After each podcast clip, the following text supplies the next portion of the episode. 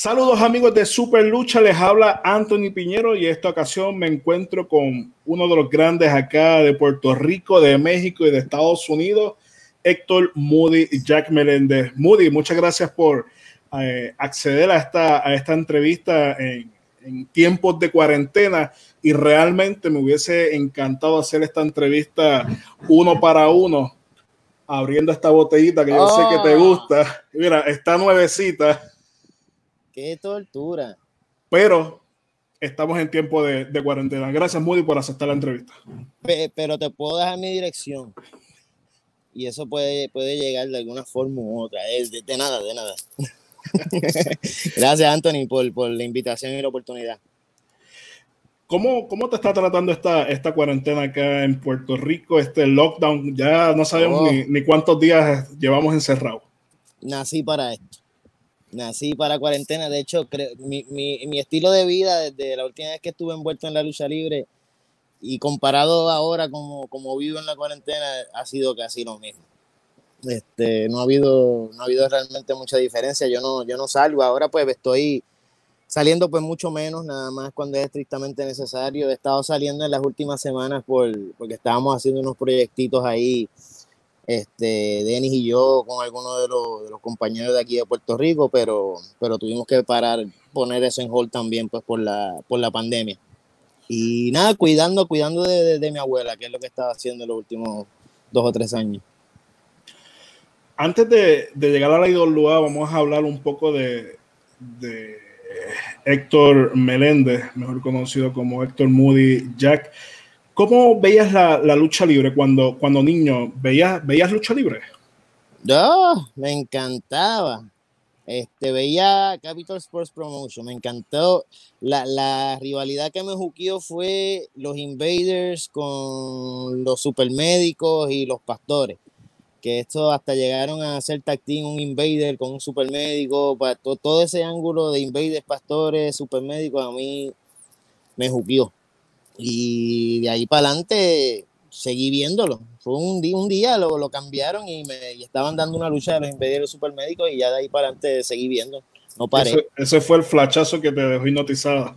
Sí, lo, me encantaban los supermédicos, me encantaban los invaders y, y los pastores les tenía miedo. so, so, que era, era, era magnífico, ahora sé que eso era pues la, la fórmula perfecta. Fíjate, yo cuando pequeño eh, igual cre creciendo, crecí viendo Capital Sport Promotion, le tenía mucho miedo a Abdullah de Butcher. No, yo tenía sueños con Abdullah y no podía correr. Eh, Abdullah venía para agarrarme y yo no podía correr. Eso era lo peor y lo te tenía bastantes veces. A Abdullah persiguiéndome. Sí, era horrible. Era, era, horrible realmente. ¿Cómo, cómo llegas a, a IWA? ¿Cómo se da esa oportunidad de llegar a IWA? es suerte, yo pienso más que nada estar en el momento adecuado y en el, en el, ah, en el, en el tiempo adecuado. Yo trabajaba para una revista y entonces pues yo era caifán y había, para ese tiempo había, había salido la IWA. Entonces un panita mío tuvo un accidente aparatoso, pero a nivel de que quedó en cama así, pla, y la pierna alzada, para, los brazos. Para, Modi, para, para continuar, para que esta entrevista la, estar, la, va a estar viendo mucha gente de México, Caifán en Puerto Rico es lo que se conoce en México como un fanboy. Ah, ok, fanboy, fanboy. Pues, pues, pues estaba así de, de, cama, amarrado, enyesado el cuerpo completo. Yo nunca he visto algo así. Pues, anyway, ese chamaco cuando yo voy a verlo, pues él está viendo la lucha libre y él me dice, tienes que ver esto. Y ya yo estaba desenamorado de la lucha libre este, por el incidente que, de la muerte de Brody. Yo me desenamoré de la lucha y dejé de ver, no vi nada. Y entonces él me dice, mira esa lucha. Y yo, no, no, no, no, es nueva, es con Sabio, Miguel y qué sé yo. Entonces él la aprende y lo primero que yo veo es, este, no sé si te acuerdas, Fidel Sierra volando en IWA. No sé si tú llegaste el a ver algo de eso. Juano loco. Sí. Sí, yo no pues, recuerdo pues yo, yo pre, él prende el televisor y entonces lo que está es, porque el cubano loco financiera. Y me dio risa. Yo dije, what the fuck is this? Y pues me puse a verlo, seguí, seguí viendo y me encantó el producto porque era refrescante, era nuevo, era algo totalmente, no realmente algo que no se hubiera visto nunca en el mundo, pero no se había visto aquí en Puerto Rico. Era bien diferente a lo que a lo único que había, que era Capitol. Uh -huh. Y pues cuando estoy trabajando en esa revista yo digo, no, no, no, no, hay que ir a vender un anuncio a la International Wrestling Association, después de quedé enamorada del producto. Y pues fui a vender un anuncio, caí, les caí en una cartelera, yo y un, y un amigo, este, y nos atendió Miguel Pérez, nos atendió backstage y esa fue la primera mi primera experiencia backstage en un camerino. Yo vi dos o tres cosas, pero también, ¿sabes? se notó la gente cuando me veía como que todos se metían a las puertas o se echaban a correr, decían, ¿qué hace este tipo aquí? Pero ya eso era una señal de, de, cambio en la lucha libre. O sea, estaban recibiendo a una persona adentro para la posibilidad de promocionarse en una revista. Y, y eso, yo, y eso yo lo vi como, yo lo vi buenísimo. Yo dije, yo dije en ese momento, esto va a salir bien. Y nos compraron el anuncio de eso. En nuestra primera revista tuvimos a un póster de la Reina Habana en el, este, como centerfold en el medio. Y nada, cuando eh, resulta que, que me despiden de la revista, yo había hecho una muy buena amistad con Sabio, yo había, había este, conocí a Shane, porque Shane se pasaba jangueando en Cagua, mucho. Shane se pasaba jangueando en Cagua ya conocía, ya conocía a Shane, y las veces que fui a la oficina a, pues, a bregar con lo de los anuncios, pues Shane siempre estaba allí, había un balconcito, eso era cuando la oficina era en Isla Verde, había un balconcito y, y, pues nos sentábamos y hablábamos mucho de lucha libre y Sabio me hacía muchas preguntas de lucha. ¿Te viste el show? Sí. ¿Y qué te gustó? No, pues esto, ¿y qué no te gustó? Esto y esto y esto. ¿Y qué tú hubieras hecho? Y yo pues inocentemente le contestaba, yo ahí no, yo no pensaba mucho más allá de, de que estábamos teniendo una conversación y ya. Entonces cuando este, terminó con, con, la revista, este, pues como me terminan en la revista, yo la primera llamada que yo hago es la de Sabio y le digo, mira, ¿qué hace? Eh, ¿Qué pasó? Estoy ocupado, tipo, ¿qué pasó? Y yo, nada, este, mira, me votaron. Y se queda callado con un silencio y me dice, pues caíle. Y fue, y le caí. Caí y, yo, y esa semana creo que había cartelera en, en Levitown. Y yo no te puedo decir exactamente cuál fue el momento exacto en que yo empecé a trabajar para ellos, pero a partir, a partir del Kyle, ya yo estaba haciendo cosas con él. Mi primer cheque vino, qué sé yo, yo pienso que como las tres o cuatro semanas que yo dije a Sabio, contra Sabio, con algo Y fue, ya habló con Bitín y me empezaron a pagar semanal. ¿Cuáles, ¿Cuáles fueron tus primeros roles dentro de, de la IWA? Pues yo empecé con un invento que yo quería hacer, pues una revista de lucha. Este, eso fue lo primero que yo hice, una revista de, pues, de IWA tratando de, de promocionar pues, lo diferente que era este, la IWA. Exacto, en comparación con, pues, con otros productos que habían en Puerto Rico. Eso fue, eso fue lo primero. Y, y esas conversaciones con Sabio acerca de, de lo que me gustó, lo que no me gustó, lo que yo pensaba, lo que yo haría, esas conversaciones pasaban a diario prácticamente. Y nada, lo que me decía Sabio fue, quiero, quiero que te pegues a todo el mundo, quiero que te pegues a Orville, quiero que aprendas todo lo que puedas de Orville. Orville era el editor, en esos momentos. Eh, quiero que te pegues a, este, a Para absorber un poco de todo el mundo. Quiero que seas una esponja, fue lo que me dijo este, este sabio. Y yo empecé así, pues ayudándolo, dándole ideas y cositas así de todo un poquito. ¿Cuál fue tu, tu experiencia de trabajar con, con Dodge y, y Luke Williams en, en Idolua? Ah, pues mira, pues me tiraron solo a los leones. Después de, de, eso, este, yo creo que yo hice el booking solo, tal vez uno, dos, un, un mes o mes y medio. Que sabio, y recuerdo que todo el mundo decía, pero, le decía, pero tú estás loco, tú estás loco, muchacho. Ese caifán y ese muchacho.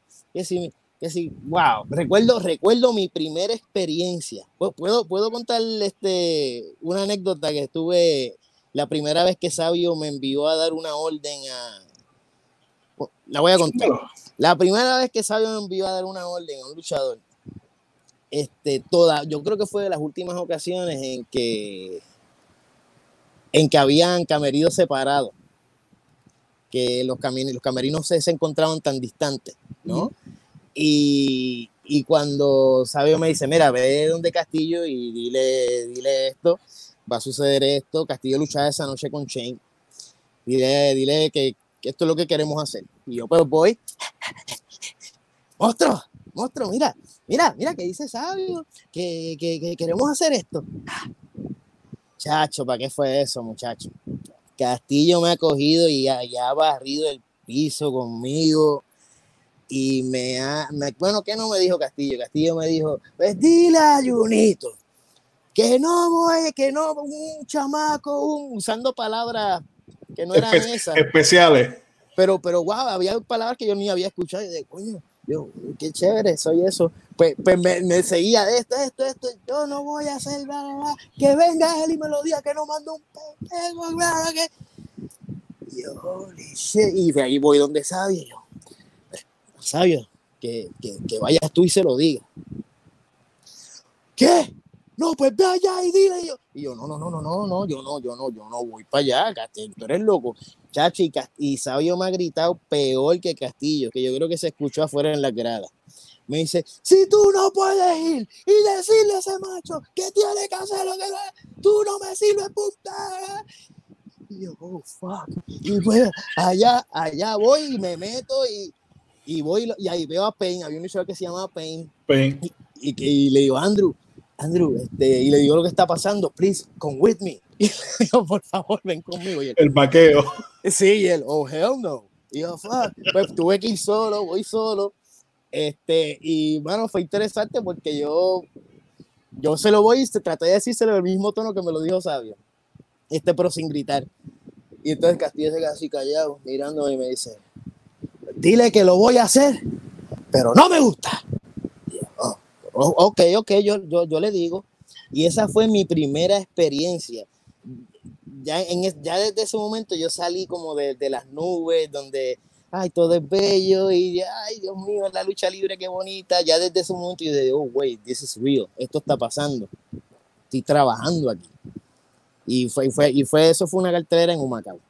Pero la primera, primera que yo trabajé fue, fue Levitown tremendas, tremendas experiencias esos, esos primeros días. Yo, yo, no, yo no estaba consciente de lo que estaba pasando, de la gran oportunidad que a mí se me estaba dando. Porque para ese tiempo eso no sucedía mucho. Sí, yo, yo recuerdo, yo para ese tiempo ya estaba más o menos cubriendo los eventos de Idolua y era un, un, grupo muy selectivo y muy, muy pequeño que, que podía trabajar en, en Idolua. Sí, yo, yo no era consciente de, de, la suerte que tenía y, y, de lo que estaba pasando. De hecho, no, no fui consciente hasta muchos, mucho tiempo después. Lamentablemente. Para, para ti, ¿cuál fue el, eh, el, momento clave que tú dices, ok, aquí Idolua explotó y ahora lo que vienen son buenas casas? ¿Cuál fue ese momento, ese, ah. ese ángulo que hizo boom dentro de pues Mira, tiene que ver con la, con la pregunta anterior que me desvié un poco Dodge. Cuando a mí me tiran a los leones y me dejan solo este, ese, ese mes, mes y medio, pues Sabio se da cuenta pues que, hey, this guy puede tener buenas ideas y qué sé yo, pero he's not ready. Este tipo no está listo. Y entonces, pues ellos, ahí, es que ellos traen a Dodge. Y entonces cuando traen a Dodge, ahí sí que Sabio me dice, quiero que te pegues a este tipo todo el tiempo. La primera cartelera era un sábado en Cagua. Dice, quiero que estés con él toda la noche, que no te le despegues, hagas lo que él diga, escuchas lo que él diga, escuchas cómo él hace las cosas, todo. digo, pues dale. Y pues de ahí para adelante, y, ese, y esa primera noche en Caguas, Dosh y yo cliqueamos súper bien, y ese fue el ángulo también, cuando Dosh llegó de sorpresa, este, llegó de sorpresa con, el látigo. Ese para mí fue, fue el, el, comienzo del cambio y ya ese momento crítico vino cuando Sabio Vega se convirtió en gerente general. Que eso fue una historia bien, bien elaborada que tardó mucho en. O sea, se vivió bien. Ese fue el, el, viraje de Sabio traicionando a Shane y a, y a Ricky y sí, a la este, Corporation. La había, había muchas cosas, estaba, estaba Ricky Bandera este, rebelde con la silla y entonces había que ponerlo en control y había que darle una multa si usaba esa silla. Entonces Sabio Vega era gerente general y estaba tratando de implementar control. Estaba Chain, que era el cuarto boricua, y, pero los boricuas, los verdaderos boricuas estaban celosos de Chain. Eh, había, habían, habían muchas cosas, realmente era, era, era súper súper interesante porque se le añadieron muchos elementos. Se, se dejó de enfocar solamente la lucha libre en una o dos ángulos o sea, se le dio importancia a todo el mundo. Todo el mundo tenía un rol. desde, la primera hasta la última lucha, todas tenían sus historias. Y... y eso es clave. Y después de eso, yo me quedé con esa mala costumbre. Yo trabajo a todo el mundo. Es que así debe ser para que la empresa vaya hacia el mismo norte. Pienso que, pienso que sí, este, pero todavía hay empresas que se enfocan en una o dos cositas y ya. Lamentablemente. Para ti, ¿cuál fue el éxito de la IWA? Pues ese ese Dream Team, ese Dream Team y, y es algo que nunca más he vuelto a experimentar en ninguna compañía, ni en, ninguna, ni aquí ni allá ni afuera. Este, y es que la, la parte que cada cual tenía un rol y cada cual hacía ese rol.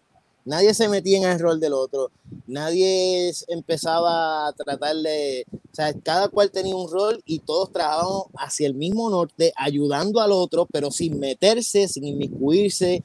Eh, Víctor Quiñones era un tremendo jefe, él, él, su rol era pues él ponía, él, ponía a los chavos y él hacía otras cosas más, él se encargaba de los negocios internacionales y un montón de cosas, pero en cuestión de, la escritura, el booking, la historia, él nunca, él nunca le, le peleó a Sabio, él nunca, apenas daba recomendaciones. ¿Sabe? Él, él le, confiaba eso a Sabio y las decisiones que tomara Sabio, eso, y ponía su dinero en las conexiones y, y ese era ídolo. Y no les cuestionaba nada. O sea, los dejaba trabajar, confiaba, confiaba en todo el mundo, confiaba en Orbit, confiaba en todo el mundo y ese, y ese equipo, hecho se trabajaba bien, se trabajaba bien, todo el mundo enfocado y en lo mismo. Que eso todo el mundo lo dice ahora, pero no es cierto. El, a, el tiempo sí. A, esa pregunta eh, voy, eh, a mí muchas personas me han preguntado ¿qué tú crees que le hace falta una compañía para volver a tener una IWA? Yo sencillamente lo que le digo, no sé si tú compartes esta misma opinión, es tener una persona, número uno, con dinero, número dos, una persona que tenga los contactos y número tres, un equipo de trabajo. Yo pienso que esas son las tres combinaciones eh, para tú tener una empresa quizás como una IWA. Sí, y, todo el mundo claro en, su rol. ¿Te acuerdas la frase de D-Rock, Know Your Role? Esa era una frase backstage, know your role. todo el mundo tiene que conocer su rol. Si tu rol es estar aquí, pues tu rol es estar aquí. A lo mejor tu rol es estar aquí hoy. Ah, espérate acá, no se ven las manos. Pero, pero mañana tu rol va a ser acá. O sea, no todo el mundo quiere todo el mundo quiere que su rol sea arriba primero. Y no, no se puede, todo, todo lleva un proceso. Y en aquel tiempo todo el mundo aceptaba, aceptaba.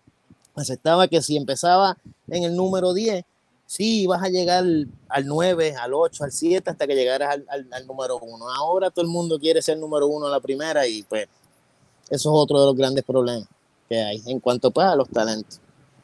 Pero sí, estoy, de acuerdo contigo en todo eso. Para ti, dentro del tiempo que estuviste trabajando en Idolua, ¿cuál fue la contratación más complicada de llevarlo a, la Idolua? ¿Cómo que más complicada? Este, ¿Más difícil de, que, de convencerlo? Exacto y, de dinero también, porque para ese tiempo se pagaba unos bonos por unos brincos, cosa que hoy día pues quizás ya no se hace. Pues mira, todavía en mi periodo de aprendizaje, este, un día Sabio me dice, este, tipo, eh, te vas con nosotros hoy. Y yo siempre era donde van a ser las nueve, van a ser las nueve de la noche, y yo me quedé para casa. Y yo, porque yo me voy a quedar aquí, estoy aquí desde las seis, no, te vas con nosotros hoy. Pues me voy con ellos, era Dodge, eh, creo que estaba Vitín, Vitín, Dodge eh, y Sabio, y yo atrás, agitado. Cuando me dice el camino, ¿dónde es que vamos? Vamos a Casa vamos a Casa yo a Casa González. Y él sí, este, y ahí me dicen, hay posibilidad de que se vengan para acá, hoy vamos a las negociaciones. Este, quiero que va, que y yo le digo, hey, pues, ¿qué hago? ¿Qué hago? Y él, nada, tú, vas a estar allí, te vas a sentar al lado de nosotros y te vas a quedar callado toda la fucking noche. ¿Y para qué voy? No, ya yo sabía para qué, porque yo había hecho esa pregunta ya mil veces, porque quiero que absorbas toda la información, porque algún día tú vas a estar haciendo estas cosas y va, yo, pues está bien. Y yo, pues así, Callado, lo menos que estuvo fue callado, dije un par de cosas. Y ahí cliqué rápido con Rey y las cosas que dije lo, hicieron reír de inmediato. Rey y yo cliqueamos bien rápido también. Fue uno de mis luchadores favoritos para escribir. Rey González, Chain. Pero de toda esa, toda esa época, esa, yo creo que esa fue la contratación más, más complicada. Más, más difícil, pienso que, que, fue, que fue difícil, este, porque Rey pues, era bien leal a, a WWC y, y yo creo que eso, eso hay que darle pues las gracias a Josh. Josh. Josh jugó un rol muy importante en eso. Y ya la otra más complicada quizás fue la, la del Invader. La del Invader a mí ni me la dijeron.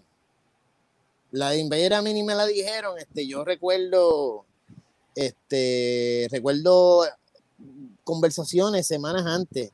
Oye, mire, ¿qué, qué, qué tú crees del Invader? Fuck him. I hate him. Y pues no me dijeron nada del Invader. No me dieron absolutamente nada del Invader. Este, yo me enteré cuando sonó la música en Humacao. Yo estoy afuera con la cámara y suena la música del, del Invader y sale el Invader y yo estoy ahí como que, what the fuck. ¿Qué pasó aquí? Ajá. Ajá, Pero, este. Que no, no, no, que... no, tengo los detalles, no tengo los detalles de cómo se dio esa, esa negociación. Esa yo creo que, que, me ofrecieron la oportunidad de tenerlos, pero de inmediato yo mismo me cerré la puerta y dije, hey, the guy, no. Pero hay que reconocer que, que, que el señor todavía pues lleva su, su, su, gente. Sí, yo en el momento lo, lo odiaba porque él fue la razón por la cual yo dejé de ver lucha libre en el asesinato de Brody. Claro. Y pues ya yo tenía eso y ya conocía un par de historias de un par de gente, ya yo estaba con, con, gente que sabía de eso y ya me habían contado y yo estaba como que, no, yo no quiero tener ese tipo cerca. Pero, claro, cosas pero que... fíjate, irónicamente, mi relación con el Invader fue excelente. El tipo me cayó bien y yo le caí bien a él. Nos llevamos súper bien por un tiempo. Yo, yo, yo, yo, tuve una buena relación con él. Yo entiendo que cuando él pues sabía que me podía sacar cosas, me podía sacar algo porque yo tenía el lápiz, tenía la libreta. Este, pero ya después que eso no estaba este, en el panfleto o cuando él ya quería el lápiz y quería la libreta, pues ya ahí la relación no fue muy bonita. ¿Cómo, cómo nacen los, los hermanos en dolor? Ese Shane the Glamour Boy y Ricky Bandera. Ya. Los hermanos en dolor, yo, ok, mi caifanismo todavía quedaba algo para ese tiempo. Y a mí me encantaba un ángulo de W. W, w de, ¿Cuál era la de WCW? WCW. La de. Donde estaba Alex Luger y Sting. WCW. Pues esa era mi lucha, mi lucha libre favorita perdón, no les cayó a nadie. Mi lucha libre favorita de, de, Estados Unidos. Y había un ángulo que ellos tenían que a mí me encantaba y era la relación de Sting y Luger, que ellos se quedaban siendo amigos, este, independientemente de que Luger fuese rudo, eh, Sting y Luger seguían siendo amigos y Sting era el super baby face y Luger se convertía en rudo, pero seguía su relación y en ocasiones hacían pareja. Pues llegó un momento en que, en que lo, ese, lo, dejó de ser en ocasiones y pues empezó a hacer mucho. Y empezaron Sting y Luger a hacer pareja mucho, siendo Sting este técnico y Luger este rudo. Y fue el tiempo que llegó la NWO. Bueno, anyway, el, el asunto es que, que, básicamente pues la idea original este, sale de eso. Y Shane y yo, Shane y yo, cuando él vivía en Carolina, nosotros, yo me pasaba en casa de él porque siempre había tapón de, de Isla Verde a y pues yo para no coger ese tapón, pues me iba cuando salía, me iba a casa Y pero siempre lo que hablábamos era de lucha libre y ángulos, ideas y cosas. Y, y pues estábamos hablando, hablando de lo que pasó, este, de, de la traición. Y yo le digo, Shane, ¿cómo, ¿cómo tú te sentirías? How, how would you feel? Y me dice, well, fucking sad. I'm sad. Y yo le dije, you're depressed. Yeah, I'm depressed. Ah, y me dice, yo pasaría por todas las emociones de tristeza, depresión, este, enojo, enojo ira, rage. Y dije, pues vamos a hacer un video, vamos a hacer un video que, que, pues, que, que, que, que enseñe cómo te sientes de lo que te hizo sabio. Y, y, que estés pensando también que le sucedió lo mismo a Ricky con otras personas, pero lo, o sea, lo, lo mismo con Chiqui Star, que era su, su mentor, Víctor de Bodigal, que le había dicho, yo, a ti no te va a pasar nada, no te preocupes de Chiqui, yo no voy a dejar que te haga nada. Pues venían, eran, eran trayectos este, similares, ¿no? Y pues básicamente de ese, de ese video pues, pues surgió la idea porque parecía que en el pensamiento de Shane pues, pues estaba la idea pues, de, pues de, de, unirse a, a Ricky. Y, y, algo que debe tener bien claro la gente, que yo creo que esto nunca se ha dicho en, en una entrevista, Shane era el, el, amo y señor de hacer sus propios ángulos. Shane, Shane sabía trabajar este, la cámara y Shane cuando se dio cuenta que yo este, editaba y que yo usaba cada cosa y yo, yo, yo, yo ponía las cosas fuera de orden también. A lo mejor lo que sucedía en la lucha al minuto 14, yo lo ponía al minuto 12. Yo, yo cambiaba las cosas y las ponía según, según yo pienso que hubiese sido mejor. Y todo eso funcionaba. Y cuando Shane se dio cuenta de eso, pues Shane empezó a manipular a manipular los ángulos. Y yo no sé si tú recuerdas esa noche de la traición, que hay un momento en que los dos se dan la mano, como que se estiran así para darse la mano, y ambos miran para el lado, Shane por un lado y Ricky por un lado a la misma vez. Eso fue cuadrado entre ellos. ¿Entiendes? Y, muchas cosas así que, que Shane, hacía, pues Shane, Shane, básicamente me, me, me dio esa idea una pareja de un rudo y un técnico deprimido y en, en, molesto. Básicamente eso, los hermanos en dolores, la, la depresión y el enojo sacado en el ring a, puño limpio. Que básicamente la, la, gente quería a Shane porque fue un, un técnico sufrido y, y, al final pues la gente lo comenzó a amar y a querer y eso es éxito en taquilla. A Shane le encantaba. A Shane tú le podías decir, mira, por favor, este, domina, domina 10 minutos en vez de 5. Y él, ay, no, mira, brother, no, 5 is okay. Ok, que después la gente se ensajita y no, no, es okay, es okay. Shane le encantaba. ¿Por qué decides marcharte de Idolua o cuál fue la razón, verdad? Si podemos hablar un poco de eso, de, de tu salida de Idolua. ¿Cuál, ¿En cuál de las veces? De la primera. Esa fue, ah, pues la, la primera, pues, ok, eh, trajeron a Jeff Jarrett acá y Jeff Jarrett estaba empezando, iba a empezar su compañía, TNA, Total Nonstop Action Wrestling, y, y él, él, no me acuerdo cuál fue el video que él vio, que a él le encantó, y él dijo, yo te quiero trabajando para mí pero, oscuro, ¿no? Del cuarto oscuro con Rick y Shane. No recuerdo, no, no recuerdo en verdad, porque te, digo, yo era bien naif para ese tiempo y yo no, yo no sabía la importancia de las cosas que estaban pasando. O sea, para mí era business as usual, un día normal de mi vida. Un día más en la oficina. Ni en la oficina, en mi vida. Y pues, pues, Jeff me dice, no, yo te quiero trabajando ahí. Yo nunca le daba importancia y cada vez que venía Jeff, Jeff me decía, vente para acá. Hasta que es Dosh quien viene y me dice, Woody, you motherfucker. Hey, Jeff calling you. Y yo, sí, go answer the fucking phone. Y yo, all right. Y pues, pues básicamente pues fue esa, esa, insistencia y se da al mismo tiempo que pues que, que no faltan unos pagos en IWA. Y entonces, pues al faltar unos pagos en IWA y yo tener pues esa oportunidad, pues lo cogí y, y, nada, yo, yo no pensaba mucho. Te digo, eso, esa, esa, esa, llamada, yo llamé a Jeff, Jeff estuvo detrás de mí como tres meses y yo, yo lo llamé y le dije, mira, ya estoy ready. Y me dice, ah, pues eso fue un sábado que lo llamé. Y me dice, ah, pues puedes venirte el lunes. El lunes, pasado mañana. Y él, sí. Yo, ok. Y ya, así. Yo no. Ah, yo lo reconozco, yo estaba bien mal. Yo, no, yo hubiera hecho lo mismo, a lo mejor si pensara diferente de todas maneras, pero eso es algo que debía haber tal vez pues, pensado pues un, poco más. Pero, y, y, lo digo, y lo digo porque llegué a Nashville y estuve seis meses sin trabajar. Estuve seis meses que se me estaba pagando pero no estaba trabajando. Jeff en el mismo mood de sabio, eh, de quiero que te pegue y escuches todo, veas todo eh, y toda la cuestión, pero seis meses. Ah, pues en esos seis meses yo me deprimí, a mí me dio ansiedad, ya yo no estaba contento, yo estaba loco por irme.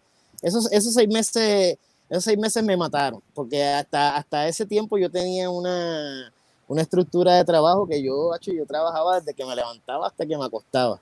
Y en esos seis meses yo me volví un vago. En esos seis meses yo me sentaba, va porque me pusieron en un hotel. Me pusieron en el Double Tree y yo estuve seis meses en una habitación de hotel viendo televisión, pidiendo pay-per-view. Este, y eso era lo que yo hacía. Y bebiendo Jack Daniel. Ajá, y me dañé. Me dañé. Y, nada, como, a los seis meses empecé a trabajar en cine oficialmente, pero se me estaba pagando ya. Sí, no, lo, lo más importante en este negocio, la, la paga. A veces, a veces no. Yo pienso que sí, en este negocio lo, lo más importante es la paga, porque trabajar de, de gratis. Es lo, más, es lo más problemas que causa, es lo más problemas que causa, definitivamente. Entonces, de, de, esa manera entras a, a TNA gracias a, a Jeff y a Dodge, que Estuviste, como decimos acá en Puerto Rico, pichándole por tres meses y al final pues se, da la oportunidad de trabajar con ellos. Sí, dejé de picharles cuando me dejaron de pagar. Ahí está. El dinero, el dinero es importante en esta industria. Trajo los problemas. ¿Crees, que al fallecer Víctor Quiñones, eh, Idolua eh, no pudo ¿verdad? sobrevivir después del fallecer? La empresa eh, estuvo varios años, pero realmente era muy, difícil. No pudieron, ¿sabes por qué? Porque fíjate, a mí se me decía, pégate, pégate a mí para que escuches todo lo del booking, pégate a mí para que escuches todo lo de eh, contrato y que, y que aprenda. Pero yo entiendo que allí nadie se pegó a Vitín para absorber cómo correr compañía. Y, y, eso fue el declive de IWA como dicen por ahí, se muere Víctor Quiñones y se lleva a Idolba. Básicamente. Aunque otra vez, ¿verdad? reaparecieron hace unos años y están. Pero tengo que decirlo que no tengo todos los facts para porque yo estaba, estaba afuera, pero yo estoy. O sea, ¿cuál era an educated guess? Que eso fue lo que pasó. Sí, yo recientemente entrevisté a Sabio y básicamente eso fue lo que me, lo que me contó, que al, al fallecer Vitín, pues ya muchos luchadores se, se, le fueron. A Ricky se fue a México, Apolo a Estados Unidos, Shane otra vez a Estados Unidos. Y pues ya Telemundo ya estaba comenzando a facturar lo, los programas, los auspiciadores ya se habían marchado, entonces pues sí fue un poco difícil, difícil mantener la, la compañía. Bien difícil, bien, bien, bien difícil y, y la verdad es que, o sea, hubo un tiempo, no sé si ya vamos por ahí, pero después de TNA, que yo hago mi segundo regreso a, IWA, eh, que lo hice pues por dinero. dije, mira, yo no voy a dejar TNA si no es por, por mínimo lo mismo que estoy haciendo acá. Este, pero cuando yo llego, que se me da lo que, lo que yo pedí, pues yo me entero de que hay como, de que hay seis personas más ganando igual o más que, o más que yo. Y yo digo, pero es que esto es insostenible para pagar esa, esta nómina con estos seis tipos nada más. Hay que, hay que llenar seis mil personas todas las semanas. Pues ponte a trabajar. ¡Ah! Qué fácil. Ahí viene un ejército. Toma, aquí está esta pistola con seis balas. Mete mano. No, no se pudo. No se pudo. No se pudo. Um, y esto fue lo que pasó la segunda vez allá en TNA, además de, ¿verdad? de ser narrador en, español, también trabajaste como parte de, del equipo creativo. Ay, sí, este, tú sabes que TNA, pues ellos hacían en, un, en, en, en una semana, a veces te grababan un mes. Te grababan un mes y a veces si, si íbamos dos veces en un mes, pues allá habían, habían este, que a veces tres meses de show. Pues en uno de esos periodos que se grabaron tres meses de televisión y hubo tres pay-per-view, yo fui, yo fui parte de, pues de, del equipo creativo con, con Jeff eh, Dodge. Jeff Dodge, no recuerdo. Creo, creo que Vince Russo se integró ya para lo último que yo estuve allí. Y, y yo la eché a perder yo, yo eché a perder ese chance, como te digo, o sea, cuando me estaban pasando las cosas grandes en mi vida, yo no me daba cuenta de lo que estaba pasando. y yo desperdicié esa oportunidad y yo lo cogí más como otra oportunidad para estar fuera. Buqueamos, lo que pasa es que nos íbamos al, al lago, de Jeff vive frente a un lago, y pues hacían todos los booking meetings en el, en el lago, en el bote de él, y, íbamos a sitios en el bote, que toda la cuestión, y pues yo fue, fue, fue más lo que yo hangué y vacilé. Todos hangueamos y vacilamos, pero ellos pudieron con el hangueo y vacilón. Yo no pude con el hangueo y vacilón. Yo, ¡ah! Y pues nada, este, después de ese periodo no, no volví a hacer llamado. Fue una noche que, que no me porté bien. Me costó mi puesto dentro del equipo creativo. Y ya pues ahí volví otra vez este, a, hacer este, pues lo que hacía, que era pues los videos y la producción este, de algunas entrevistas y narración.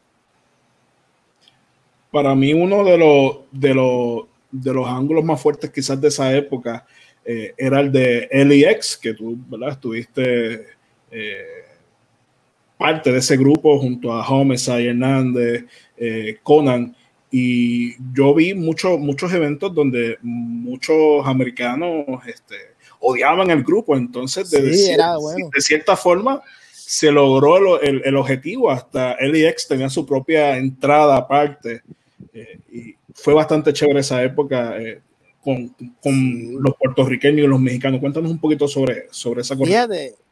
Interesante porque el, el, hit que tuvimos no, no, no, era, no era porque éramos latinos, o sea, era un hit legítimo. Sí. O sea, es que, que no había un no, no, había un racismo, por lo menos que yo, yo no lo vi así, yo nunca lo, lo sentí, nadie del grupo este, lo sintió así, era, un hit este, genuino. Y, y, eso es porque esos ángulos de LAX los escribía Dosh con Conan. Y entonces Conan se sentaba con, pues, con nosotros, conmigo, con Homicide, con Hernández, y hablábamos de, de, de, esos ángulos y esas ideas, y entre todos hablamos, y ya pues Conan iba con Dodge, y todo fue todo, todo, todo, fue, todo fue bien porque hubo, hubo esa confianza en Dodge, dejaron trabajar a Dodge y Dodge tuvo la confianza este, en Conan para pues, hacer, hacer eso. Y funcionó y yo pienso que funcionaría todavía. Sí, hasta la nueva LEX, que era Santana y Ortiz, eh, le dieron ese, ese refresh al nombre y, y, la hicieron. Y justamente hoy día están en AEW. Proud and powerful. ¿Cómo, ¿Cómo surge esa oportunidad de, de llegar a, a AAA? Pues la primera, el primer acercamiento, tuve dos acercamientos este, de, de, parte de Antonio Peña, que en paz descanse. El primero fue en Nashville. El primero fue en Nashville para el tiempo, eh, eh, para ese tiempo, yo no sé si si lo continuaron haciendo, pero para ese tiempo ellos tenían un evento que era como un World Cup, que hacían como una Copa Mundial y habían este, luchadores de AAA y luchadores de otros países, de Japón. Pues uno de esos World Cup, ajá, pues uno, uno de esos World Cup, este, que vino AAA y vino Arturo Rivera, yo narré con Arturo Rivera ese pay-per-view, pues ahí fue el primer ofrecimiento y fue por lo mismo. El, eh, Antonio Peña vio un video y me preguntó, ¿quién hizo eso? Y yo le dije, yo lo hice. Me dice, yo necesito a alguien que me haga eso en mi compañía. ¿Cuánto quieres? y yo, ah, ya tú sabes, como estaba para ese tiempo. Yo, mi caso le hice, le piché. Y Conan me dice, oye, ese es el presidente de AAA, te acaba de ofrecer trabajo y tú te le reíste. Y yo, no, yo no me reí, yo, yo nada más, yo no quiero ir a México. Yo, yo le tenía un terror, Anthony, a México. Porque yo lo que veía era las noticias, las noticias que nadie debe ver, que no son las reales noticias de México. Esas son las que yo veía. Y yo le tenía terror a, a México. Y entonces ya la segunda vez yo, antes, que sigas esa segunda vez, yo recuerdo que ya tú estando en México, yo hablaba mucho contigo y, y te preguntaba ¿qué está, qué, cómo están las cosas en México. Y me, me, decías, pues aquí en la oficina o en mi casa jugando PlayStation porque no me gusta México. En cuarentena, ¿ves? Yo sí. en cuarentena. Oye, y cuando salió lo del swine flu allí, ah, no, espérate, pero todavía no he llegado a México, está bien. Pero me recordó mucho a lo de, lo de la pandemia que estamos viviendo ahora. Pues, hermano, y, y, la segunda vez se da después que salgo de WWC. Yo estuve, mira, yo salí de WWC, yo estuve como seis o siete meses sin trabajar. Y ahí muriéndome de hambre, rebajé y todo, se me cayó el pelo. Yo, yo dije, ¿sabes qué? Yo no, yo no voy a trabajar. Yo tenía, eh, mi experiencia con Capitol me dejó tan y tan y tan y tan deprimido que yo me, literal me metí en una caja de conflay y ahí estuve por meses y Conan llamándome todas, todas las semanas, casi todos los días, güey, güey, vente para acá, estamos en el mejor momento, te estamos esperando, te estamos esperando. Y yo, y yo nunca, nunca, nunca, nunca quise ir. Y en uno de los, tuve una, tuve una llamada de Conan donde él me puso Antonio Peña otra vez y Antonio Peña estaba ya estaba ya estaba bien malito. Y acababa de entrar en lo que fue su última estadía en el hospital. Y me dijo mira ya ya cuántas veces hay que decírtelo para cuándo te vienes para acá y yo le dije no mire no otra vez le piché y y ya se murió murió. Yo estuve seis o siete meses en una caja de conflay y, y nada, finalmente yo no, no, no, tuve otra opción. Ya no me quedaba una peseta, ya no me quedaba un vellón, ya no me quedaba nada. Llamé a Conan y le dije, ah, envíame el pasaje. y así fue. Y fue igual que con TNA. Lo llamé viernes y mi pasaje fue para domingo. Sabes que lo que tuve fue un día un día para, para hacer maletas y prepararte a, la Ciudad de México. Yeah. Y llegué con miedo, llegué así, holy shit. Me sentí mejor cuando vi a Ricky, fui a la oficina y vi a Ricky. Este, y le pregunté a Ricky, Ricky, ¿cómo, cómo, cómo tú ves? ¿Tú crees que yo dure aquí? Y Ricky me mira y me dice, seis meses. Y shit. Y duré, duré bastante, fue de donde más he durado.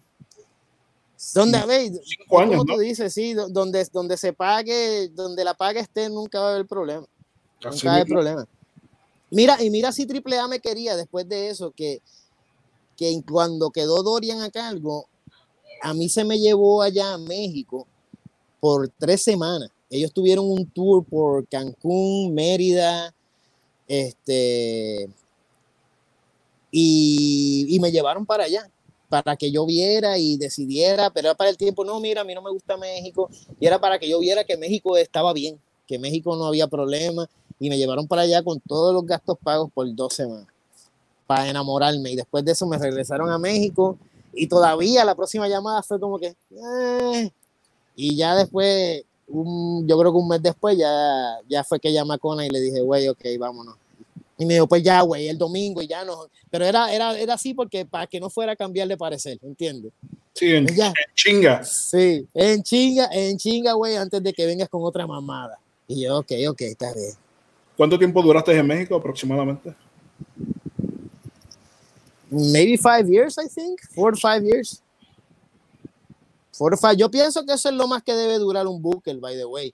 Yo pienso que el mismo Booker no debe estar en el mismo sitio más de tres o cuatro años.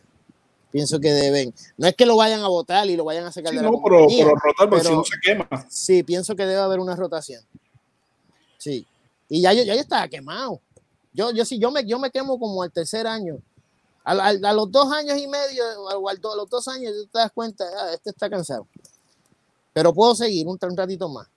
Pero, pero sí, ya yo pienso que en todas las compañías no debe haber un, el mismo Booker por dos, tres años. Deben cambiarlo. ¿Qué, ¿qué, fue, lo más que, que, te gustó de México y lo menos que te gustó de México? Lo, mm, lo más que me gustó de México. Además de los toques allá en Plaza Garibaldi.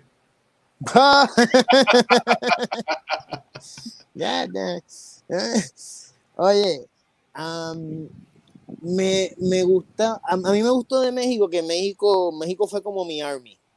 Yo era, para ese tiempo yo, y todavía, para ese tiempo yo escuchaba mucho del talento y el potencial que yo tenía.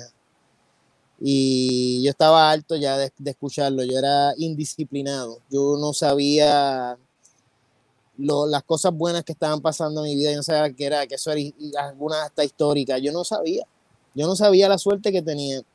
Y México para mí fue mi, mi army, México me enderezó, me enseñó a, valorar. Ahí fue que yo empecé a darme cuenta la suerte que tuve con Sabio, con Dodge. Cuando yo vi cómo eran las cosas allá, yo dije, espérate, pero ¿qué es, qué, qué es, qué Yo verdaderamente yo, yo, yo tuve suerte. Yo tuve suerte y, México a mí me, enseñó, me hizo hombre en cuanto a, lucha libre se refiere. Sí, sí, me hizo, me hizo entender muchas cosas y fue, fue mi alma y me, me enderezó, me enderezó y me hizo ver lo que Sabio quería que yo viera todos esos años atrás, lo que Jeff quería que yo viera todos esos años atrás, lo que Dosh, todo, todo eso lo vi en, en México. ¿Lo menos que te gustó de México? Vivir con miedo.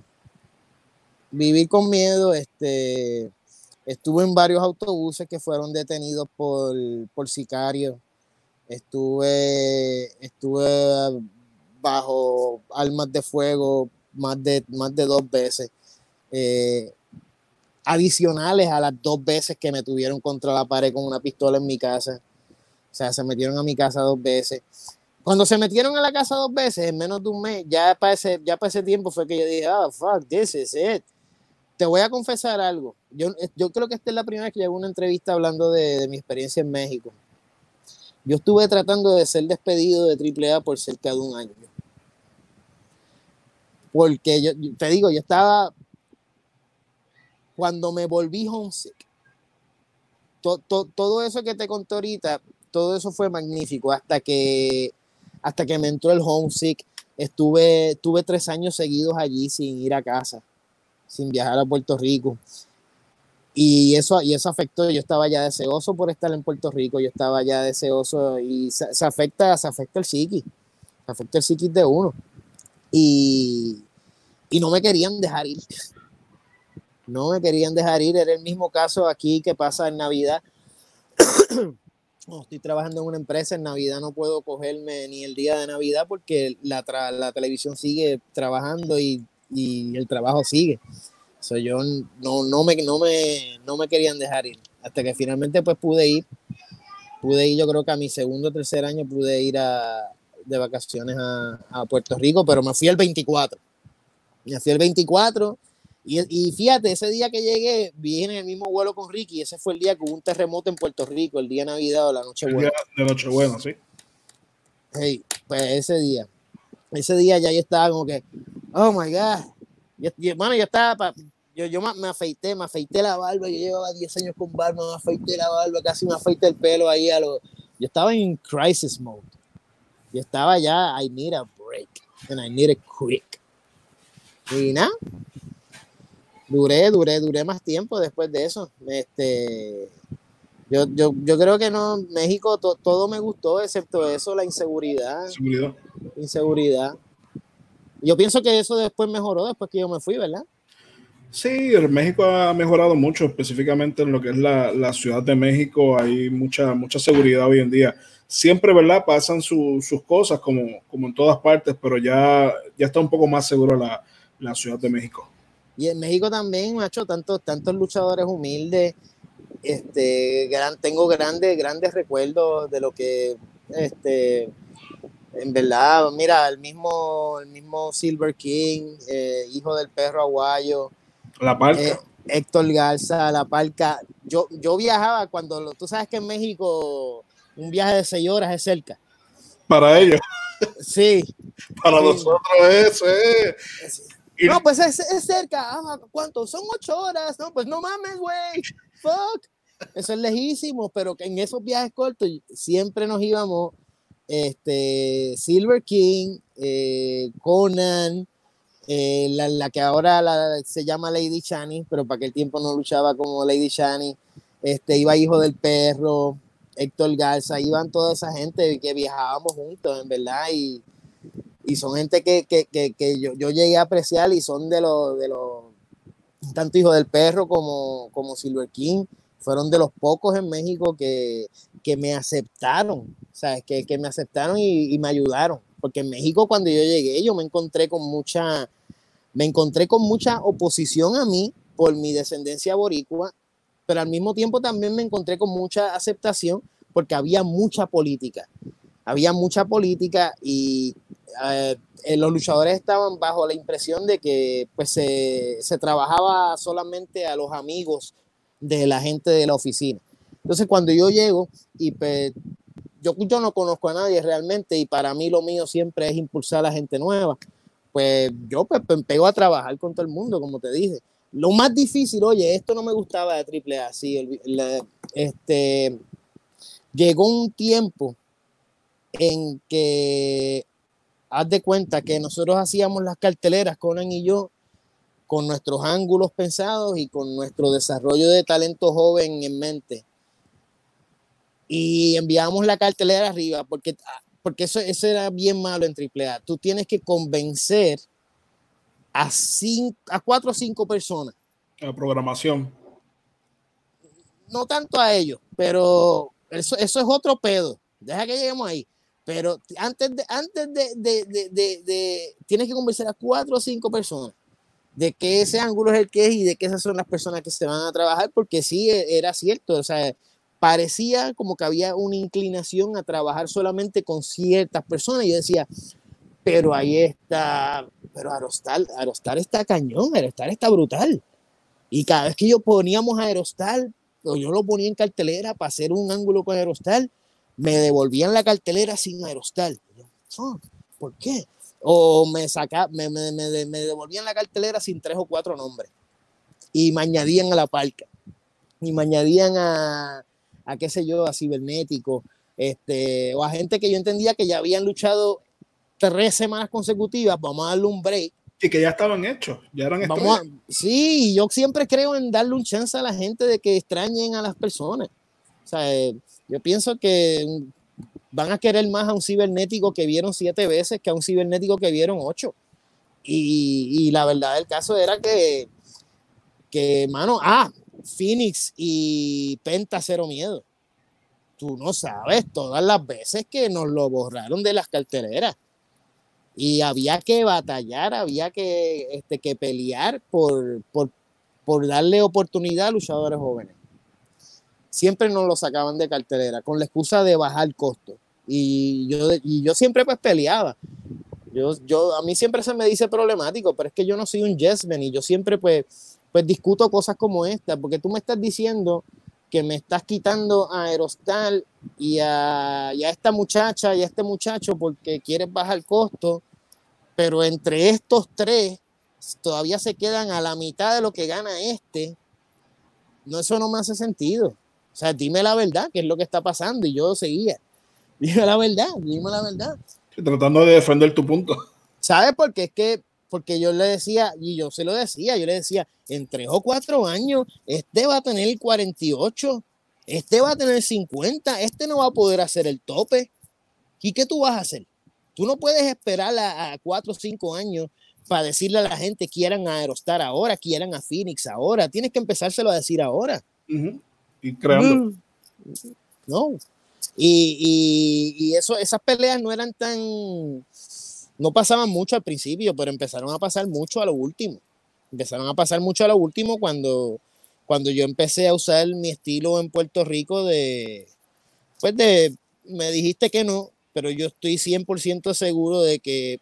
Eso va a funcionar. De que Phoenix y, y Dark Dragon son estrellas. Yo los voy a poner. Y pues yo seguía poniéndolo. Y la verdad del caso que yo pienso que eso, comparado con al mismo tiempo, tuve diferencias personales y profesionales este, con Conan. Este, también los luchadores veteranos ya, ya no me querían tanto porque empezaron a darse cuenta de, que le estaba dando un poquito de prioridad a, a, a los Phoenix, a los Pentagon, a los Dragos, a los, a los jovencitos. Que ya aunque ya Dragon, Dragon no estaba tan jovencito. y yo decía, pero ok, si este tipo tiene esta edad, ¿por qué demonios no se le ha dado un chance hace 15 años? He's good. y, yo comencé a tener esas peleas con, con, la, con la gerencia de, de mayormente con el, con el papá de Dorian, que paz descanse. Joaquín. Que era quien me, quien me, quien me devolvía las carteleras sin esos nombres. Y, y de verdad que y cuando yo vi allá a Phoenix y a Pentagón, que Conan, que Conan finalmente logró que, lo, que lo, los usaran y los, los soltaran y los, despegaran, yo me sentí súper contento. Daga, otro que se llama Daga, este, eran luchadores que para mí son tremendos y en aquel tiempo yo veía, estos muchachos son el futuro, son el futuro. Nada contra la parca, nada contra Cibernético. De hecho, Cibernético fue uno de mis mejores amigos en México. Y es uno de los pocos, yo te puedo decir que, que extraño, yo extraño al Ciber. Pero, pero la verdad, el caso es que había, había que hacer gente nueva. Yo siempre he tenido eso, hasta aquí en Puerto Rico. O sea, hay que desarrollar talentos nuevos, no solo en la lucha libre, también hasta camarógrafo, porque aquí llegó en Puerto Rico, por ejemplo, tú pensabas un tiempo, no, hay que tener un camarógrafo y tú, ah, Orville, Hito. No, hay que hacer más gente, hay que, Moody, no, hay, hay más que gente que Moody. O sea, y, y, eso es importante en todos lados, desarrollar talentos y siempre pensando en, en los próximos tres o cuatro años, no ahora. ¿Volverías a AAA? Claro, me, me, ¿sabes? Triple A me encantó. Yo cometí un montón de huevadas y traté de. Hice un montón de estupideces este, tratando de, que me despidieran porque que estaba homesick. Porque estaba homesick, eso era todo. Estaba homesick y, y por alguna razón yo siempre he querido. Mira, yo te soy, yo te voy a confesar algo. Yo he tenido, en los últimos tres años, yo he tenido la oportunidad de regresar a AAA he tenido la oportunidad de trabajar en AEW, he tenido la oportunidad de trabajar en Impact y he tenido la oportunidad de ir a NXT. Y las cuatro ofertas las dejé pasar. Ni siquiera dije que no, simplemente no contesté. Y, y, loco, yo te digo algo. De, esa, de esas cuatro me arrepiento pues de, de, de, AAA, porque si hay, un, si hay un sitio, como te dije, AAA a mí me, me hizo me hizo. Pero para no desviarme vez de lo que iba, yo siempre he querido, he querido aquí, yo quiero, yo he querido trabajar en Puerto Rico. Siempre he querido que, que la lucha libre en Puerto Rico sea grande, como fue, como fue, es que con ese tiempo de IWA, cuando fui a Capitol, traté de provocar la, fuerza la invasión de IWA. Eso, eso, lo vamos a hablar más adelante. En tu tiempo en México, ¿nunca recibiste alguna oferta de, del Consejo Mundial de Lucha Libre? Eh, no, pero fue una de las cosas que utilicé para tratar de ser despedido y funcionó. Fue la que funcionó. Este, comenté, le comenté a... Yo, ok, a veces cuando, cuando yo me di cuenta que hay lambones, que le, que le dicen las cosas todo al jefe, yo me, di, yo me di cuenta de este tipo es lambón. Y yo, yo quería pues confirmarlo porque, porque, en verdad el tipo se había convertido en uno de mis mejores amigos, pero no, le estaba diciendo todo. Y le tiraste ah, un pescado. Le tiró un pescado, pero fue un mal pescado. Fue un mal pescado, pero fue un pescado que de esos que tú tiras sin pensar. O sea, yo le dije, mira, este, me reuní con Paco Alonso y me dice, este, Paco Alonso. Y yo no sabía en ese momento que Paco Alonso era una persona bien secluded, que él no hablaba con casi nadie, este, que no le, ¿sabes? Que, que, casi nadie hablaba con él ni no, no le decía a todo el mundo, ven a verme, ven a reunirte conmigo. Yo no sabía eso. Y pues cuando él me lo dice, me dice, ¿cómo es Paco? Y yo, ah, y yo nunca lo había visto. Cabrón, pero ¿qué crees? Que me invento una descripción que es la misma de fucking Paco Alonso, que en parte Gordito, blanco, después Jamás pensé, las pegué todas. Y pues eso se lo dijeron y y pues esa fue la última gota que yo creo que en el de esto de Dorian, este, que, oye, este, que cuando me cita y me dice, tú te reuniste con Paco Alonso y yo, no. Y ya él no me creyó cuando yo le expliqué que eso era una mentira para ver que ese tipo era un, un snitch, como, como probé. Este, pero, pero nada, él no me creyó por lo mismo, porque pegué la descripción de Paco Alonso. Y eso unido a los problemas personales que tenía. fue una tormenta perfecta. Tenía, tuvo unas diferencias profesionales con Conan y personales. Al mismo tiempo estaban los veteranos ya echados un poco apoyando a que yo no estuviera porque yo estaba trabajando a los jóvenes. Y hubo una reunión. Miren, en la oficina una reunión que yo salgo y yo veo a todos los luchadores abajo y veo a todos los veteranos. Electroshock, el Zorro, Cibernético, Silver King, todos los, todos los, los, los, los grandes, los viejos. Y yo, eh, yo no sabía qué estaba pasando, pero lo que estaba pasando ayer era una reunión para decidir mi futuro. Y lo, pero obviamente los, los veteranos, que yo los había ya, no, no, yo no saqué por completo a la parca, pero como te dije, de ocho carteleras en dos meses, él salió en siete, pero por esa una vez que no salió. Le diste para arriba un nuevo talento. Sí, y conseguí que me despidieran. Todo, fue, todo fue una, una tormenta perfecta. Y nada, terminé de regreso en Puerto Rico. ¿Cómo fue esa, esa transición de, de trabajar en IWA, TNA y, y luego AAA? Eran tres estilos completamente diferentes, tres países completamente diferentes. Sí, fue la más difícil de adaptarme fue México. Yo me tardé, sí, yo me tardé tanto en, en, en entender lo que se compraba allá, porque yo venía de Estados Unidos y Puerto Rico, donde compraban unas cosas que en México no compraban. Y, y, en cambio también no compraban ya unas cosas que en México sí compraban.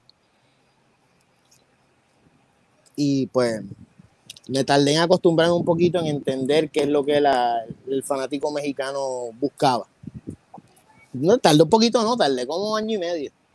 Cuidado, sí, más. Sí, estudié la, la, psicología mexicana, pero en cuanto a todos los, los videos y eso, rápidamente, pues sí, el público lo, lo, lo empezó a comprar bastante bien. Sí, yo empecé a cambiar la manera de contar las historias también, este, pues siempre se contaban a través de entrevistas y yo pues le añadí este, los inrines, este, añadí los videos musicales, añadí los, backstage. los, los, los backstage, que eso, eso fue bien, la pelea con ellos para que no miraran la cámara.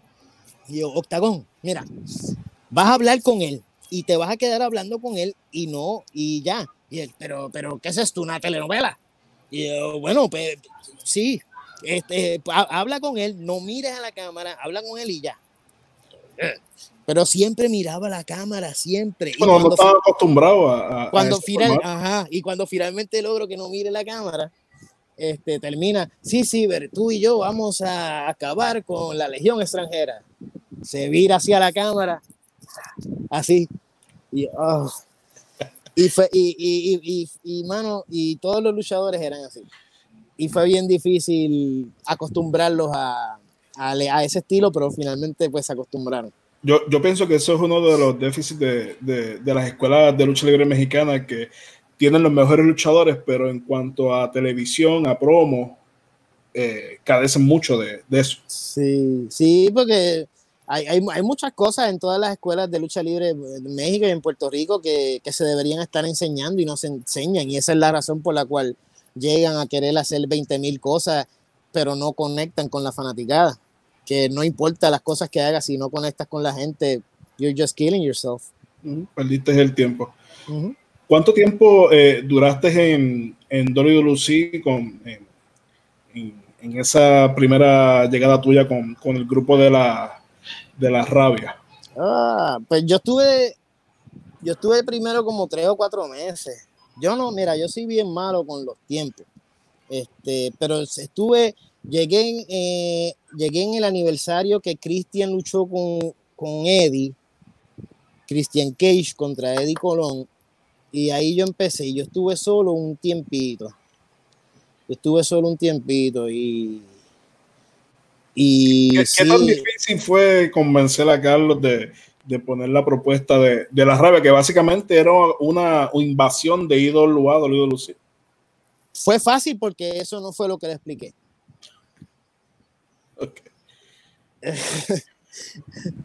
yo me río, pero eh, son, yo estoy orgulloso de, de, esas cosas, pero a la misma vez no estoy orgulloso de ellas. Eh, tal vez este Moody no las hiciera. Este, pero si no la, mira, si yo no hubiese sido como yo hubiese sido, no hubieran pasado un montón de cosas en la lucha libre puertorriqueña que la gente se ha gozado. Y, y eso fue una de ellas. Y, y, si mi plan hubiera salido bien y yo no hubiera tenido tanto detractor dentro de esa compañía, y si Sabio Vega me hubiese dicho la verdad y me hubiese dicho que ya él no tenía poder, que lo tenía Mario Saboldi, eso hubiese sido tremendo, porque mi ángulo de la rabia fue hecho para obligar a las dos compañías a trabajar juntas. Y cuando yo me senté con, obviamente no le dije eso a Sabio cuando me fui, no le dije eso a Carlos cuando llegué, se lo dije a Sabio después, unas o dos o tres semanas después, para que le dije, ve el programa y sígueme la corriente, que yo voy a ver el tuyo y te voy a seguir la corriente. Pero yo lo que quería era lo que, lo que yo sé, y yo creo que todo el mundo en Puerto Rico sabe o sabía, menos ellos en ese momento, que lo mejor para Puerto Rico y la lucha libre era que esas dos compañías trabajaran e hicieran eso para que volviera a ser ese boom.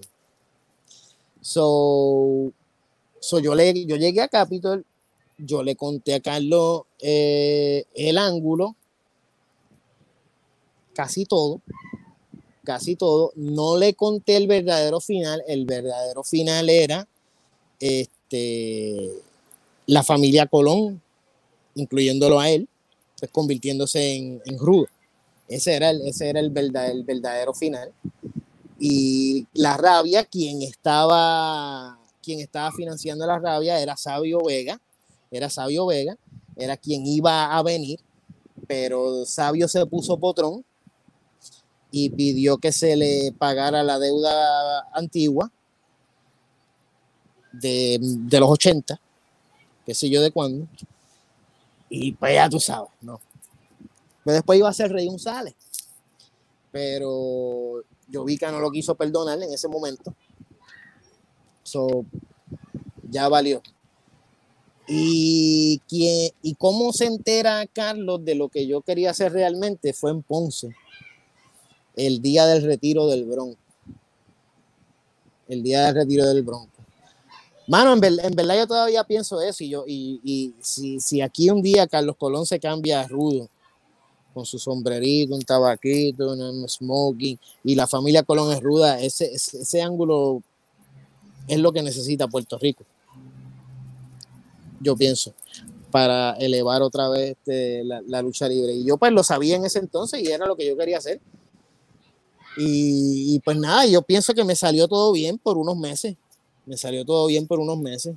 Pero te digo, eh, llega el momento en que tienes tantos detractores ahí y tanta, tanta gente metiéndote el pie que, pues, que todo llega a saberse y, y, pues todo, todo se cae, todo se desploma bien fácil. En Ponce, te cuento lo de Ponce. Zumba. En Ponce, porque, porque parte del plan era, ah, otra cosa que yo quería hacer era, tú sabes que la W, yo siempre he pensado que Puerto Rico ha estado atrasado en, en cuestión de, de, muchas cosas, y ya lo de Stone Cold, el Aritudera y todo eso, aquí no, pues no se había hecho, porque, pues, pues lo mismo, pues yo, yo quería hacer dos pajas de un tiro, yo quería que la rabia hiciera las cosas como luchadores rudos, pero de una manera en que la gente los fuese a comprar y que los Colón respondieran como hicieron luchador técnico, pero que la gente lo fuese a odiar. Me salió perfecto. Quedó, quedó tan brutal. Llegó un día en Ponce el retiro del Bronco. Brother, ¿para qué fue eso? Ese día hicimos un ring y Carlos Colón se subió al ring con Eddie, con Orlando. Y la rabia salió del público como siempre, y la Salvador se estaba llena hasta el... Todo estaba lleno, no tenía ni por dónde moverte ni para caminar. Y, y, mano, ese día, cada vez que Carlos hablaba, era cállate, cabrón, cállate, cabrón, cállate, cabrón. Y cogí el micrófono y era ¡buh! la gente tirándole basura. Y yo dije, oye, diablo, esto se me está saliendo de control. Fue lo que yo pensé en el, en el público, pero al mismo tiempo, yes, yes, está quedando, está quedando, porque ya la gente, they were turning on him. Y estaba lleno por eso, por eso estaba lleno porque ya la gente estaban turning on Carlos Colón y tenían estos locos yo dando la, apariencia de que era una invasión de IWA. Pues, mano, claro que era un ángulo que funcionaba. Ese día de Ponce, ese fin de semana, mira, Jovica nos dijo en el camerino, eh, hace más de 10 años nosotros no hacemos dinero eh, cuatro días, un fin de semana. Eh, wow, y, y, no, y, más de dos ocasiones Jovica nos felicitó delante del camerino por la casa, por la casa. Y con la rabia fue jueves, viernes, sábado y domingo, buenas casas por, por ese tiempo. Pero esa ocasión de Ponce, que le están gritando cállate cabrón a Carlos y le están tirando basura, llenaron el ring de basura. Yo me regreso antes y cuando Carlos entra, que la gente está bien prendida, bien encendida, la cartelera no había empezado este, yo estoy ahí esperando a Carlos en la cortina, bien contento. Y está quedó cabrón, quedó cabrón. Y Carlos viene, papi, con una cara del, del diablo en los ojos. Y yo, holy shit, vente conmigo. Y yo, fuck. Y Carlos caminando lo más rápido que yo lo había visto caminar en mi vida. Se metió, le pasamos por el lado de todo el mundo. Carlos encojonado, yo detrás de él. Entró un cuarto, restrayó la puerta. ¿Y para qué fue eso? Es a mí en 30 años nunca me han abuchado de la forma que me han hecho, nunca me han faltado el respeto como lo han hecho hoy. Y, y yo todavía con la sonrisa en los labios de, yes, okay. yes, this is good, this is good. Y no, muchacho, ¿para qué fue eso? Deja de fucking reírte. Y yo le dije, esto es bueno, la gente está lista para odiarlo. Y él me dice, la gente me está odiando porque tú le estás diciendo que me odien. Eso es lo que está pasando. Por tu culpa, esto no pasó en mi vida. Y desde de esa noche para adelante, pues hubo, hubo los cambios que, que hubo. He sabido que, que has estado por momentos fuera de la, de la lucha libre, que no quieres saber nada de lucha libre y la lucha libre regresa a ti. Es que, mira, un momento, lo que pasa es que yo siento, yo, yo veo, yo aunque no quiero saber de la lucha, pero no es que no quiera saber de la lucha, no quiero saber de, los promotores y de la gente y de, los, que, de los poderes que están manejando pues, pues, pues las cosas por la forma pues, en que lo hacen. Este, y por la, yo pienso que es una falta de respeto uno darle un servicio y que no, no te paguen nada. Eso eso, eso no, le debe pasar a nadie. Este, pero de verdad que. ¿cuál, ¿Cuál fue la pregunta? Ya me fui otra vez. Que básicamente has estado un tiempo fuera de la lucha libre, pero que la lucha libre es ah, Es por eso. Y no, y, es que yo, yo siento que yo tengo mucho que dar en cuanto a la lucha libre. Y cuando he regresado ha sido por situaciones, por ejemplo, con cuando regresé a la WWL después de mi primera estadía en la de Richard Negrín, cuando regreso a la de Sabio, cuando voy a la de Sabio fue porque yo veo un video de Sabio, un live de él en la calle, repartiendo flyers, eh, limpiando también baños, barriendo cosas. Y entonces yo veo, yo veo los comentarios de la gente y era, la gente es tan fucking mala, unos, unos comentarios tan y tan y tan, a mí me dio pena, me dio pena, Anthony, y por, por pena, por pendejo, fue que yo caí en Arecibo y yo voy donde Sabio y le digo, ¿necesitas ayuda? Y Sabio, no, no, no, no, no, yo estoy bien, pero ahí yo veo que son las 8, está todo el mundo preguntándole el final, él no tiene finales, él no tiene nada, y yo, you need help, bro, eso fue en Summer Blast. Son, el de Arecibo, no sé cómo se llamaba. Sí, Summer Blast. Y, y pues nada, entonces ahí yo me, veo a la esquina y va Denis sentado, que es el hermano de él, sentado ahí. Y yo digo, yo, cabrón, tu hermano está ahí, tú, tú no lo vas a ayudar. Vamos, hay que ayudar a tu hermano. Y él, no, yo sí, hay que ayudar a tu hermano. Y, y pues, el cuento largo corto, pues, terminamos haciendo una historia ahí zángana en 20 minutos para ese día. Y ya de ahí para adelante, Denis y yo cogimos el libro. Desde ese día para adelante, con nada, porque no había nada. Pero para mí era en sueño, porque eso era lo que yo quería, desarrollar gente nueva. Y ahí cogimos al West Side Mafia, cogimos a este a, Puro Macho, este, a Mark Davidson, a un, montón de gente y, pudimos haber hecho más de no haber sido pues cortados. En, esa primera corrida de, de WWL, después de las presentaciones en el Coliseo de Puerto Rico, Idol of Wrestling, la gira eh, fuera de, Puerto Rico en, México, eh, llegas en esa transición a, la WWL bajo Richard Negrin. Eh, recuerdo que estuvieron trabajando meses, buildando historias, historias, historias para ese primer evento en la Pepín eh, bajo Insurrection, que fue un eventazo que marcó la historia en, esta nueva historia de la, de la lucha libre tanto fue el éxito de, esa noche, ¿por qué después de Insurrection Moody se desaparece del panorama? Bueno, te tengo que dar el background de eso antes. Antes, antes de eso, Idols of Wrestling, yo trabajaba con Bebo Moyano.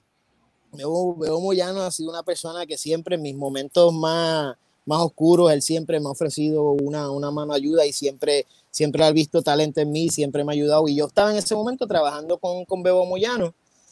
Y Bebo Moyano le toca el proyecto de, editar el show de televisión Idols of Wrestling. Cuando él me contrata, él me contrata, él hace también Nos Vamos de Paseo. Pues él me contrata para hacer un par de cosas de Nos Vamos de Paseo, pero más bien para hacerle el show de Idols of Wrestling. Y yo, pues, no sé si la gente sabía esto, pero, o si yo lo había dicho, este, pero todos esos shows de Idols of Wrestling, este, los edité yo los edité yo. Yo no conocía a Richard, mi relación con Hugo no, no era buena para aquel tiempo.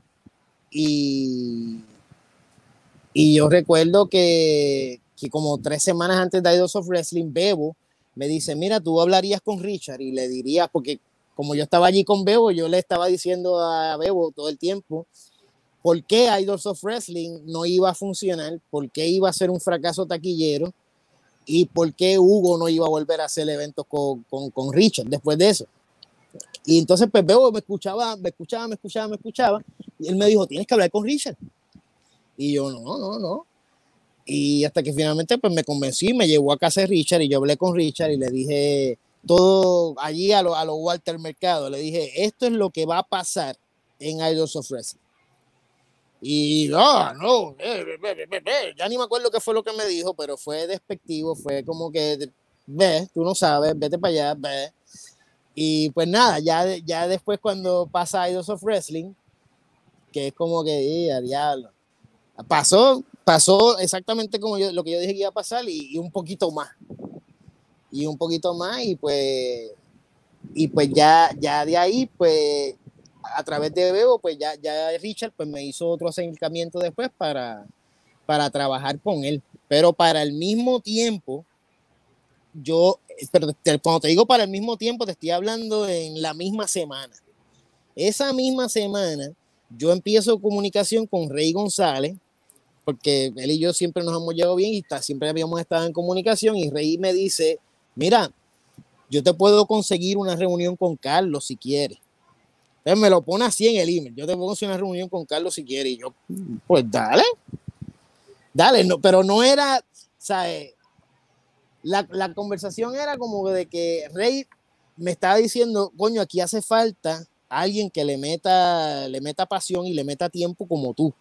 Si quieres, yo te puedo conseguir una reunión con Carlos. Y yo le digo, pues dale, porque yo lo veo como, como yo lo entendí, fue Rey diciéndome, coño, te necesitamos trabajando aquí, ven para acá.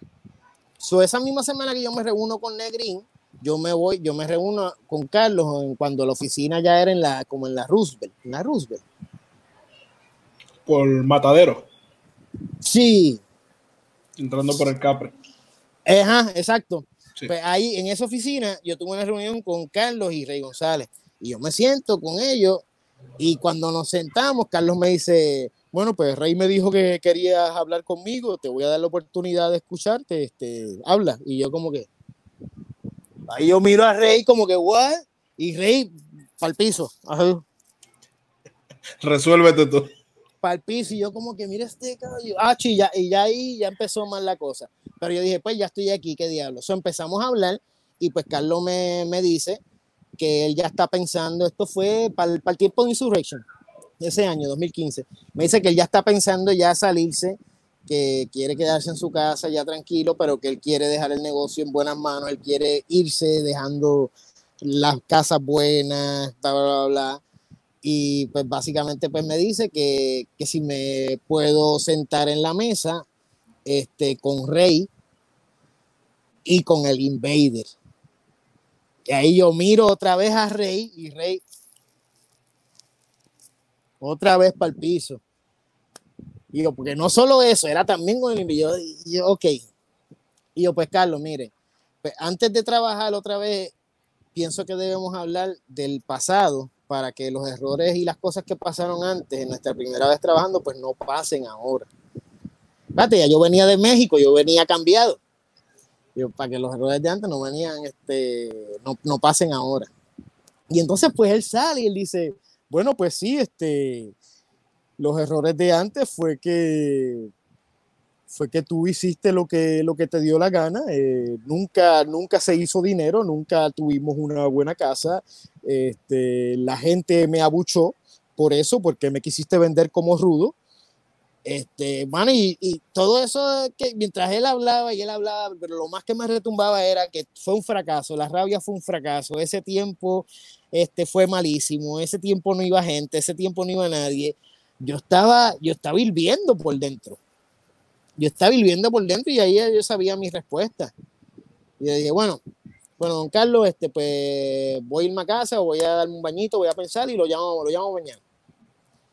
Chacho, allí mismo del parking llamé a Richard. Llamé a Richard, pero molesto, molesto, y lo llamé y le dije, este, let's do this. Pero mi motivación era, vamos a enseñarle a este viejo que todavía no respeta mi trabajo, todavía no respeta lo que pasó, todavía no respeta la, la evolución en la lucha libre, pues vamos a enseñarle a este señor lo que puede pasar si él hiciera eso. Y esa fue mi motivación detrás de Insurrection. Mi motivación era lo que pasó, lo que gracias, gracias con la ayuda de Denis y con la ayuda de Estefano este, y Richard, pues pasó. Insurrection fue la mejor experiencia de mi vida. Y, y todo el mundo se me decía siempre, eso es imposible, ¿cómo va? Hasta el mismo sabio tipo, ¿cómo vas a hacer que la gente vaya con cuatro meses de puro viñé? cuatro meses de, de viñé, viñé, viñé, viñé y entrevista. Y yo le dije, yes, we can. Y lo hicimos, gracias a Dios. ¿Y todo fue por, por internet?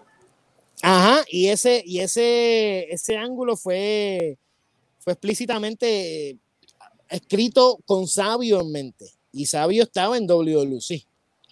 Pero yo sabía, yo sabía que WLC le debía dinero otra vez. So, yo dije, en cualquier momento Sabio, Sabio se va a enojar. Entonces Richard quería esto eh, contestando la pregunta de por qué no funcionó con WWL o por qué me fui tan rápido. Y es porque, pues, volvemos a lo de Know Your Role. Yo pude, yo pude controlar a Richard hasta Insurrection.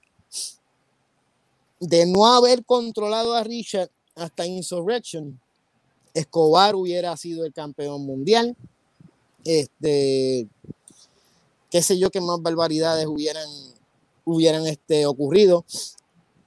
Él tenía una idea con lo de las máscaras de Thunder y Lightning. Eh, era, eran un montón de cosas que yo, yo, yo le decía a Richard, mira Richard, yo no, la, porque obviamente él decía cosas y si eran buenas, yo, claro, sí les tuve, pero lo que era malo, que yo sabía, que no, pues yo, yo no podía decirle que sí. Y Richard estaba rodeado de muchos yes muchos Jasmine, porque él se pasaba allí soltando chavos. ¿Quiere, quiere un sándwich? ¿Quieres esto? ¿Quiere otro? Ah, toma 20 pesos. Ah, toma esto, toma lo otro.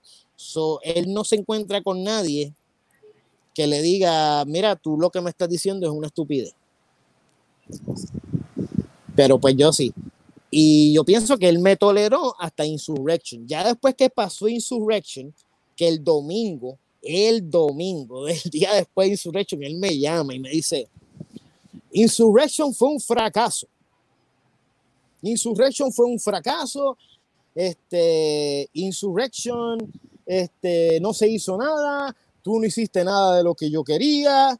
Este, vamos a hacer unas cosas ahora para el futuro. Y entre ellas, otra vez con lo mismo, Eric Escobar, campeón mundial de la WWE. Yo le dije, no. Yo no te estoy diciendo no nunca. Te estoy diciendo no, ahora no. Ahora no. Y era pues porque él quería pues favorecer a esa gente pues que le decía que sí siempre a todo. Y a toda esa gente que le decía sí, pues eso era lo que él quería empujar, a eso era lo que él quería tener a su lado.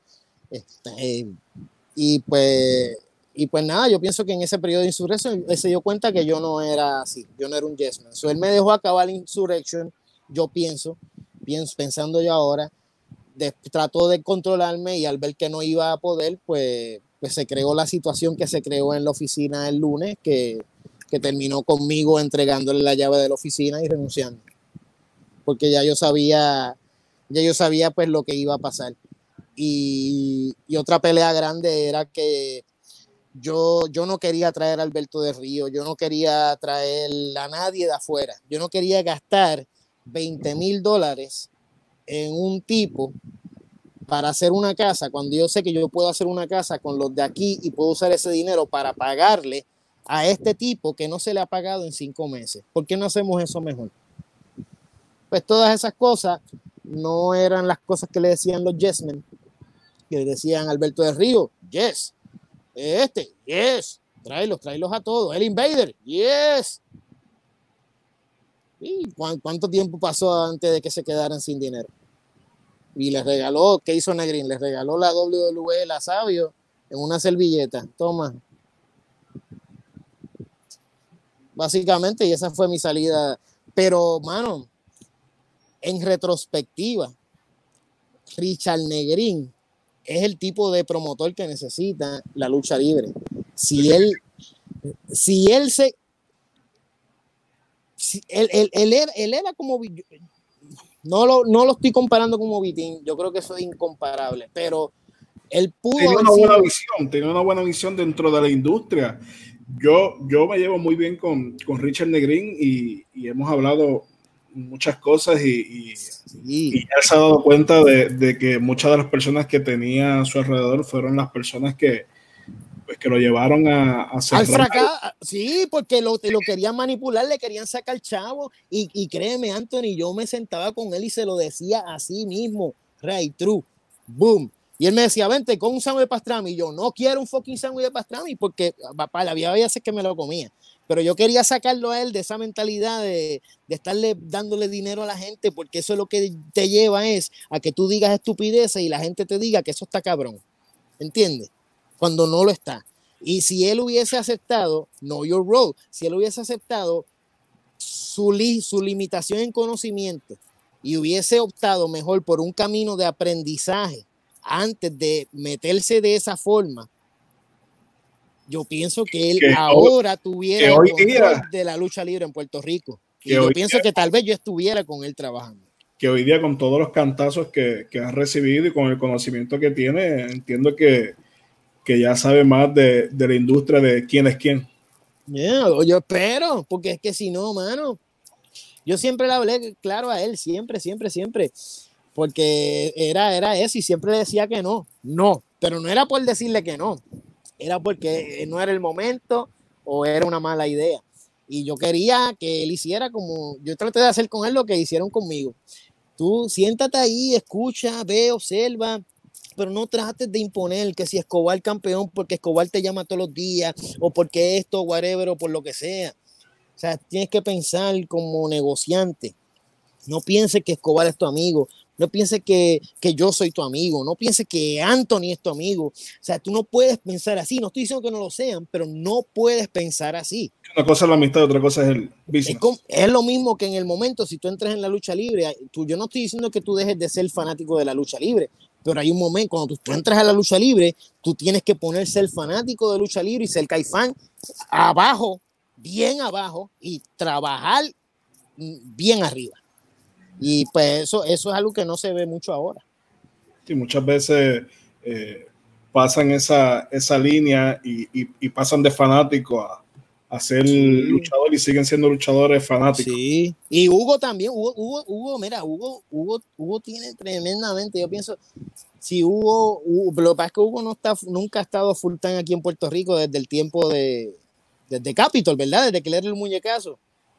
Este, lo que pasa es que, pues, pues, pues, para trabajar con Hugo hay que estar dispuesto a desprenderse de una gran suma de dinero. Pero, pero si Hugo, si, si Hugo subieran, yo pienso que Hugo, Richard, el error, el error de ellos fue, fue, gastar dinero en, toda esa gente. La gente está, está sedienta de lucha libre, pero no, no está sedienta de una gente desconocida. ¿Entiendes? Y, a lo mejor con conocidos tampoco se hubiera llenado. Sí, Porque la gente, la gente quiere historia, la gente quiere historia. Ese primer evento te traía un público en específico pero no traía una historia que contar. No, y, siempre tiene, tiene que haber eso, porque tiene que haber algo con lo que tú te identifiques, y no tanto identificarte, pero tiene que haber algo que te cause algún tipo de emoción, que te cause enojo, que te cause alegría, que te cause tristeza. Tiene, tiene que haber cosas que te causen algo para que tenga éxito. Y ese evento pues, fallaba en eso. Y yo entiendo que esa fórmula sí funcionaba a lo mejor en otros sitios que, que, Hugo ha ido, pero, pero aquí no. Si Hugo, si Hugo viene aquí con, con, una, con, una, con un show de esos de los que él trae, un misterio maní, una cosa así, le mete una historia, ponle que nos ponga a mí a Denny a trabajarle una historia o, a cualquier otro, y, es lo, y volvemos otra vez al desarrollo de talento. ¿Por qué siempre que se habla de bookers, no, tienen que, tienen que haber más bookers, tienen que haber más, pero si, si él deja, si él contrata a gente, a alguien que les trabaje una historia, sea quien sea, sus eventos van a ser mil veces más exitosos. Y, eso lo digo, lo digo de corazón, porque el fanático de puertorriqueño quiere historia. Tienes que darle emoción. Tu opinión sobre esta alianza entre IWA y WWC, que antes de este lockdown iba a ser una alianza letal. Así se llamaba el show, ¿verdad? Sí, se llamaba el evento. Ellos graban, este, los muchachos del show graban, graban por aquí, por casa, el, el, ¿cómo se llama el muchacho este? Que él trabajaba, él ha subido mucho, él lleva mucho tiempo en la lucha libre y ha subido hasta que finalmente logró, ahora está en WWC, este. Luis Toledo. Puede ser, el muchacho que habla. Sí, Luis Toledo. Yo soy malo con los nombres, pero yo lo he visto trabajar en muchas empresas y él ha ido como que subiendo, si yo consistente y está ahora en, en WLC, pues ellos graban aquí, aquí al ladito del casa, al ladito de casa que ellos grababan las intervenciones de, del programa de WLC. Este, ¿Por qué te dije eso? ¿De qué estábamos hablando? De la alianza entre IWA y WLC. Ah, pues esa alianza yo pienso que, que, que es buena, pero tal vez vino un poquito tarde yo, pero estoy consciente de que, de que puede, de que es según lo pensaba hace todos esos años, lo pienso todavía ahora, es lo que necesita este, la lucha libre puertorriqueña. Curiosamente, cuando nosotros hicimos lo del tour de IWA, del regreso de, de IWA, este, nuestra idea, nuestra idea original era, ya, yo, yo no sé, Denis quiere hacer un podcast donde nosotros contemos cuáles eran las este, los finales de nuestros ángulos que dejamos inconclusos. pero te voy a contar más o menos. Te voy a contar más o menos, pero el final, el final, lo que envolvía en el tour, la figura que iba a aparecer y llegar al tour era, era Mr. Ratings Ray González. Cuando, cuando yo llegué al colmado de, de Mr. Ratings Ray González, yo lo que vi fue un hombre, él estaba sentado en un cubo de, como de estos de leche. Un cubito de eso. Y, no era, no tenía ese fuego. No tenía ese fuego. No tenía ese fuego de, y ese deseo. Yo pienso que, para que este ángulo funcione, este, todas las personas envueltas tienen que tener ese fuego. Tienen que tener eso ahí. Y yo no sé, eso, es lo único que, que, que, yo dudo y por eso digo, si tal vez un poco tarde porque ya, pues ya pasó el prime de Rey, ya pasó el prime de Sabio, este, el, Prime de Carlos también pasó hace poco. ¿Sabes? ¿Qué, qué, qué, qué, qué más queda? Queda, tienen, IWA tienen, yo pienso que es el mejor luchador que hay actualmente en Puerto Rico, Mr. Big. Pueden hacer algo con Big. Yo, de hecho, yo pensaba que iba a ser Mr. Big contra Peter John en algún momento. Era lo que yo pensaba, pero ahora Peter John está fuera, ¿verdad? Sí, Peter John y, y, Apolo ya están fuera de WWE. Sí, pues mira para allá. Pues yo, yo pienso que la, la alianza, como quiera, como quiera, aunque esté a destiempo, pienso que puede funcionar con la historia correcta. Lo que sí te digo, y yo estoy molesto, es, y esto es con todas las empresas, si yo estuviera trabajando en cualquiera de las empresas ahora, yo no, yo no, coño, ¿cuántos, cuántos meses llevan sin postear algo nuevo? Ok, las demás empresas nítidos, si no lo quieren hacer, pero WWC y WA ustedes están haciendo el ángulo más importante en la historia de la lucha libre puertorriqueña a destiempo, pero todavía, todavía lo es y todavía es lo que necesita esta isla para que esto que nosotros tanto amamos eche para adelante. Si ustedes lo saben, porque yo sé que lo saben, ¿por qué diablos haya una pandemia o no? ¿Por qué diablos van cuatro meses sin nada nuevo? ¿Por qué no se le da mantenimiento? Hay que darle mantenimiento a las cosas. No pueden dejar que pase más tiempo. Sí, mantener el público ahí, que lo, estuvieron haciendo, pero yo pienso que como todavía no sabemos cuándo es el regreso oficial. No, importa, aunque sea en julio, aunque sea en, en agosto, aunque sea el año que viene, loco, esto es algo histórico y tú no puedes dejarlo caer, no puedes dejarlo caer. Yo hice, ese fuego yo hice, cuatro meses de historia en Viñez y yo publicaba todos los días tres Viñez nuevos, todos los días tres Viñez nuevos. Tú puedes hacerlo, se puede hacer. Porque este tiempo, en vez de fucking, si es lo que te digo, si yo estuviera, en vez de fucking aprovecharlo para poner a la gente sedienta, deseosa, hambrienta de este producto, hacer videos, hacer documentales, ¿sabe? Eh, eh, enseñar a la gente la historia de esto y por qué esto es tan importante. Loco, si tú aprovechas este tiempo muerto para eso, tú no, tú no tienes mucho trabajo que hacer cuando pueda reanudarse la acción. Por eso es que, y, ¿qué pienso de la invasión? Pues pienso que sí, que es un palo, pero si, si siguen dejando que pase tiempo sin hacer nada nuevo,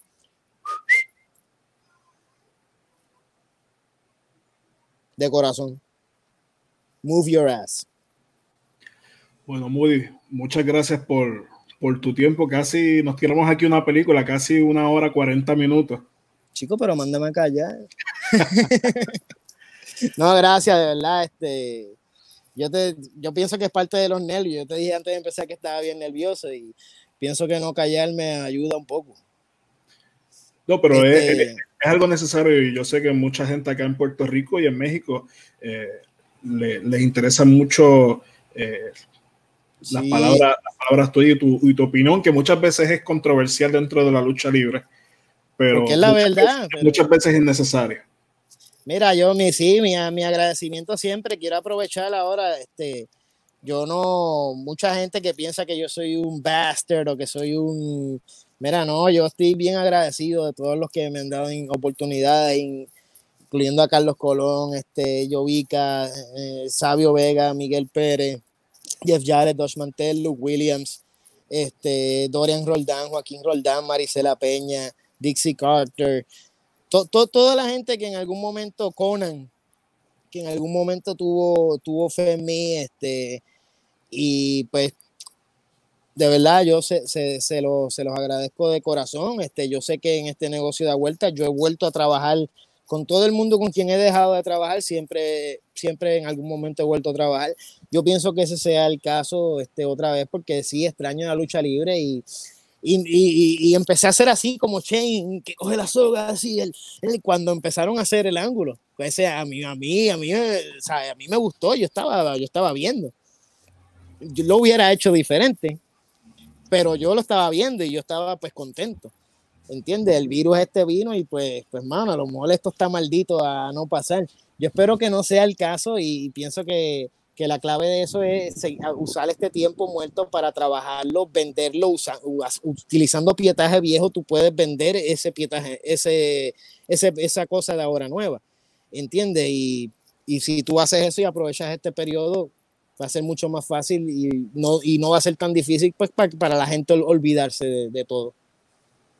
Moody, eh, para cerrar, yo estoy seguro que mucha, mucha gente está loco por escuchar esto. ¿Cómo tú eh, llamabas a Shane y cerrabas las carteleras de Idolba? ¡Shane! ¡Shane! ¡Shane! Ya lo, pero es que si lo hago ahora, ¿ves? ¿Viste cómo sale? Sale, tengo que estar ya con el... Con el hype. Sí, sí, sí, con, con, el, con el hype. Con el hype, yo, yo, me, yo me narraba, la, yo narraba la lucha, yo a lo mejor no soy el mejor narrador, pero yo me las narraba creyéndomela. Sí, eso era, eso era boletos a la venta ya y, ya la fila en la Pepín ya, ya estaba. Sí, yo me lo narraba creyéndole y con un feeling de que, wow, este, sí, yo, yo extraño sentirme así, este, de verdad, y, y espero por el bien de la lucha que, pues, que este ángulo funcione y que se dejen de mierda, se dejen de, ego, se dejen de pendejarse, de que si quién gana, quién pierde. Miren, hermano, aquí solamente tiene que haber un ganador y, es la gente. Y si gana la gente, ustedes también van a ganar. So, yo no sé. Ve, y por decir cosas así, ya el lunes, somebody will fire me. ¿Viste? Y esa es mi historia, Anthony. ¿Qué te puedo decir? Bueno, Modi, muchas gracias por, por, tu tiempo y por darnos esta entrevista para la gente de, de, Super Luchas. Y esto, ah. luego, lo, esto luego lo, lo, abrimos. Hubiera dicho más cosas con eso. ¿está bueno, muchas gracias, Moody. Y para todos los amigos, recuerden darle like a esta entrevista, suscribirse a este canal y recuerdo que, les recuerdo que me pueden conseguir en todas las redes sociales bajo Anthony Piñeiro. Y nos vemos hasta la próxima. Gracias, Anthony.